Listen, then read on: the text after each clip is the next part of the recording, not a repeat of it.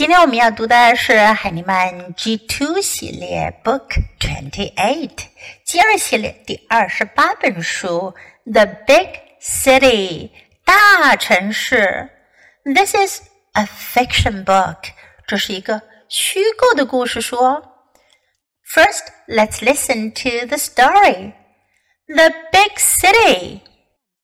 Let's go to the city, said mom.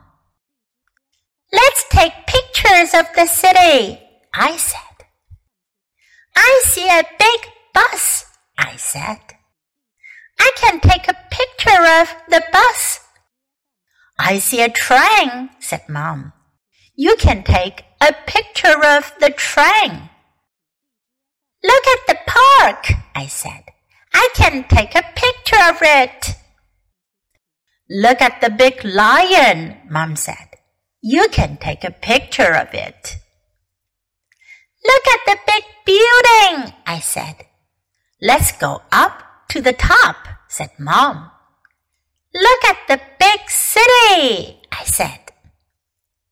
这本书讲述了这个小男孩和妈妈一起去城里逛逛，看到了很多新鲜的事情。小男孩用他的照相机 take a picture 拍了照。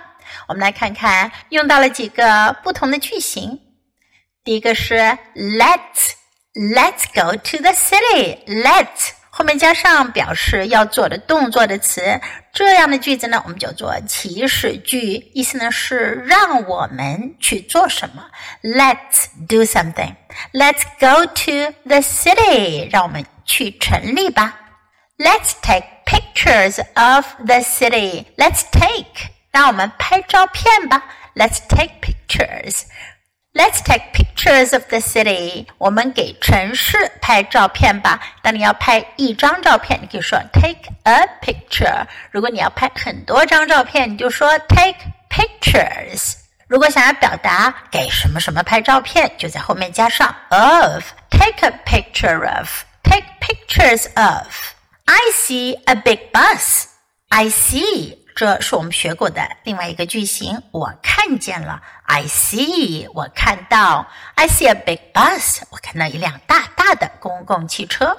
I can 这个句型我们也学过的，表示能够，我可以。I can，I can take a picture of the bus。在这里呢，他拍一张照片，所以用 take a picture of。注意哦，英文中有一种现象呢，叫做连读，就是在两个词连在一起的时候呢，我们会把前一个词的结尾和后一个词开头的元音字母连起来读。这种情况呢，只会发生在后一个词的开头是元音的情况哦。在这个短语中呢，我们有两个地方呢会发生连读的现象。第一个呢是 take，take 是以 k 辅音 k 结尾的，后面跟着元音 a。所以呢，读的时候我们会连在一起，take take。接下来呢，picture，它的结尾呢有一个辅音，r r 是一个卷舌的辅音，而后面跟着的呢是元音开头的 of，所以呢我们会连在一起变成 picture of picture of。好了，我们把这个词语连起来读，就是 take a picture of。take a picture of. I can take a picture of the bus. I see a train. 接下来妈妈看到了什么呢？火车 train. I see a train. You can take a picture of the train.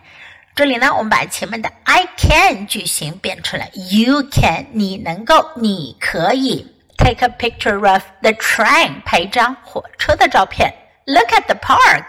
好了，这里用到我们学过的另外一个句型，我们已经学过很多遍，大家都非常的熟悉了。Look at，在这里呢，其实它也是连读的。Look at，look at。I can take a picture of it. I can take a picture of it. 注意到没有？这句话当中呢，除了刚才我们讲到的 take a picture of，还多了一个 of 和 it 连在一起，就变成了 of it，of it。I can take a picture of it. I can take a picture of it. 如果你暂时还做不到把这么多单词都连起来读呢，不要着急， 先慢慢的一个字一个字的读。当你把它读的非常熟练的时候呢，就可以自然而然的连在一起了。Take a picture of it. Take a picture of it. Take a picture of it.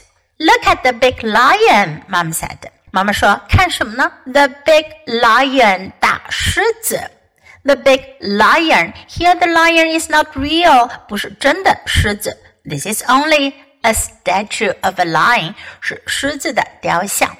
You can take a picture of it. Look at the big building. Big building，大建筑物。Look at the big building. Let's go up to the top. Go up， 上去，向上走。Let's go up to the top.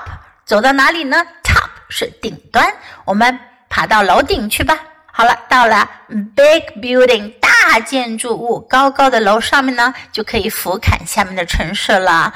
Look at the big city，看这大大的城市。Look at the big city。好了，我们再来复习一下，在这本书中我们学到的几个主要句型，一个是 Let's，一个是 I see，然后呢 I can，You can 和 Look at。小朋友们掌握了这几个句型，可以试着用这几个句型来造一造句子哟。Now let's practice the book together, sentence by sentence. The big city. Let's go to the city, said Mom. Let's take pictures of the city, I said. I see a big bus, I said. I can take a picture of the bus. I see a train, said Mom. You can take a picture of the train. Look at the park, I said. I can take a picture of it. Look at the big lion, Mom said. You can take a picture of it. Look at the big building, I said.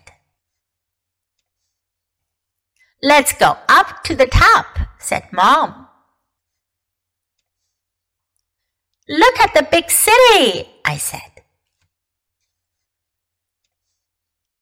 这本书我们就读到这里，别忘了要继续练习反复朗读，直到你熟练掌握哦。Until next time, goodbye.